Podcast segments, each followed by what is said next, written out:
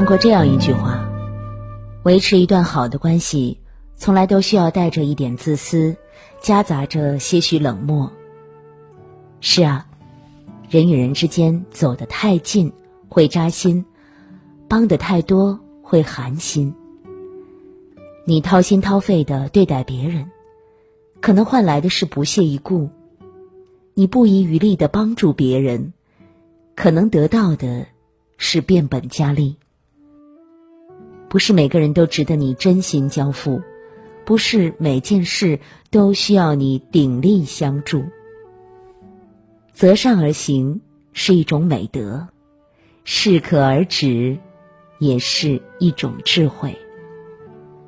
再善良，也不要帮别人这四种忙，换不来感激，还被人埋怨。一，别人的家务事不掺和。俗话说：“清官难断家务事”，更何况是不知内情的外人。当别人需要倾诉时，听着就好；当朋友伤心难过时，安慰就好。再好的关系，也要分清自己的事和他人的事。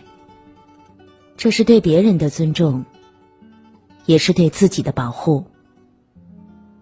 赵刚、王菲是从小一起长大的铁哥们儿，谁有困难了，另外一个人会毫不犹豫的伸手相帮。可前不久发生的一件事啊，让两人的关系急转直下。赵刚和老婆小丽吵架了，小丽啊领着孩子回了娘家，半个月了，打电话关机去老丈人家接呢，一家人对赵刚冷若冰霜。王菲自告奋勇的要和赵刚再去一趟，肯定能把小丽劝回来。饭桌上，王菲当着小丽家人的面儿做起了和事佬。两口子哪有不吵架的？差不多行了啊！你这老不回家也不是回事儿吧？一桌人谁也不搭腔，小丽弟弟接话说：“他怎么对我姐的？”他们家人都看不起我姐。王菲说道：“你小孩子懂什么？你姐的事儿轮不到你管。”小丽弟弟重重的把碗筷摔在桌上，说：“你一个外人，凭什么来我家指手画脚的？”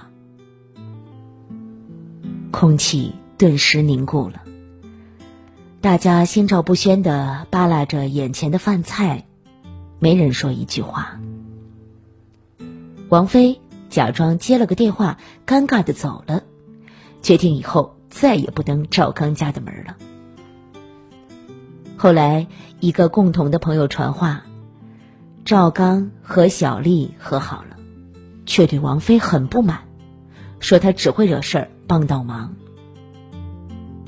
两个人仿佛销声匿迹一般，从此。断了联系。朋友再好也是外人，关系再硬，也要把握分寸啊。别人的家务事里，藏着我们看不见的情绪和摸不着的纠葛，单凭一腔热血，可能好心办坏事儿。盲目的古道热肠，也只会吃力不讨好。聪明如你。对别人的家务事要做到不评价、不多嘴、不掺和、不越界。二，涉及金钱利益的忙不乱帮。看过网友橙子写过的一个故事。橙子家有两套房，他二叔的孩子明明考上了高中，二叔想借住一套来城里陪读，橙子爸爸爽快的答应了。可是，直到上大学住校，二叔对于搬走的事儿也只字不提。有时橙子去二叔家，周围邻居都认为橙子一家是客人，二叔才是房子的主人。最近，二叔开始拾掇家了，粉刷墙壁、添置家具，二婶儿也忙着采购东西。一问才知道啊。明明快毕业了，二叔想用这套房子给他当婚房。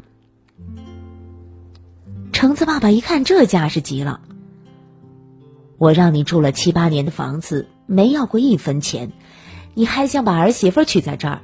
这是打算住下不走了？”二叔一脸无所谓：“我没钱买房，你总不能让你侄子娶了媳妇儿没地方住啊！大不了我付点房租吧。”橙子爸爸一气之下和二叔吵了起来，说：“要是再不走，就报警了。”二叔一家这才搬了出去。二叔临走时留下一句话：“这辈子再没你这个兄弟。”金钱利益历来是敏感的话题，多少亲人反目，多少朋友结仇。借钱时笑脸相迎，要钱时分外眼红。老话说：“救急不救穷啊！”亲友之间尤其要三思而后行，因为这其中不仅有打断骨头连着筋的血脉情谊，更有剪不断理还乱的纷争利益。涉及金钱利益的忙不乱帮，这是独善其身，也是顾全大局。三，超越底线的忙别插手。作家冯骥才说：“一个人只有守住底线，才能获得成功的自我与成功的人生。”可偏偏有些人呢，打着求助的旗号，挑战你的原则，试探你的底线。如果遂了别人的意呀，也就死了自己的福。一对夫妻开了一家饭馆，他们诚信经营，味美量足，赢得了不少回头客。看着红红火火的生意，亲戚们也跟着眼热起来了，纷纷推荐自家没就业的孩子来餐馆打工。夫妻俩知道这样的关系根本不好管理，可还是硬着头皮答应了。果然，顾客的投诉多了起来，服务员态度不好，和客人吵架，饭菜不干净，量少，饭店卫生也不好。夫妻俩只得陪着笑脸和客人解释道歉，承诺一定改进。一个做酒水生意的朋友打来电话说：“我有一批快过期的饮料，压着一大笔钱，你们帮帮我，在饭馆卖了吧。”夫妻俩。面露难色，但一想啊，快过期的和新日期的饮料混在一起卖，顾客应该发现不了，还帮了朋友的忙，送个人情呢。不久，食品药品监督局就找上门来了，称有顾客喝了他们的饮料上吐下泻，怀疑食物中毒，要求饭馆停业整顿，并把夫妻俩带走问话了。至此，饭馆。关门大吉。底线是一个人的品质，底线是一家企业的命脉。成全别人没有必要牺牲自己，帮助别人也得守住底线。超越底线的忙别插手，因为善良放错了地方就会成为邪恶，不止伤了自己的心，也断了朋友间的义。四。委屈自己的忙，别善良。有人说，人性都是不识惯的，次次帮忙反而顺理成章。是啊，委屈自己并不会博得他人好感，违心帮忙也不一定能结交广大人脉。同事张姐每天上下班还要赶地铁接送孩子，好几次迟到早退，领导就差点名批评了。小李和张姐家住的不远，张姐就提出搭小李的车。公司安排加班的时候，张姐拍拍小李的肩膀说：“我家里实在走不开，你帮我干了吧，回头请你吃饭。”自从有了小李帮忙，张姐每天神采奕奕，再也没有了往日蓬头垢面的焦虑了。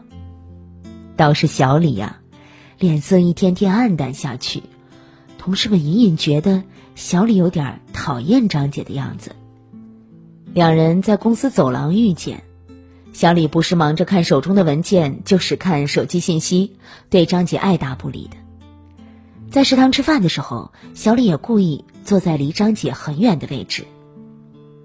一次闲聊中，小李向同事大倒苦水：“油钱从来不提，让我和他去接孩子，孩子一会儿吃一会儿喝，乱踢乱跳，把车里弄得乱七八糟的。让我替他加班，我还得自己叫外卖，好几次整个大楼就剩下我和保安了。”后来，小李找了个借口绕路上下班，张姐搭不上车了，显然不高兴啊，在公司逢人就说：“小李这人真不怎么样，小家子气，大家都注意点啊。”小李没想到自己出于好心的帮忙，换来的却是诋毁和讽刺。你舍弃自己的时间，别人可能觉得你本来也没事儿，不如好人做到底。你放弃自己的利益，别人也只会微微一笑，过后云淡风轻。委屈自己的忙，还是别善良，这不是冷酷，而是你永远无法预料，自己的倾囊相助换来的是知恩图报，还是肆无忌惮的理所应当？因为这世间太薄情，人心无止境。《白夜行》中有一句很经典的话。世上有两样东西不可直视，一是太阳，二是人心。太阳会灼伤眼，人性会刺痛心。有时候别人不懂感恩，只把帮助当成家常便饭；有时候善良换不来感激，却成为伤害自己的利器。善良如你，做一个聪明的人，学会拒绝。你的付出才有价值，你的奉献才会被看见。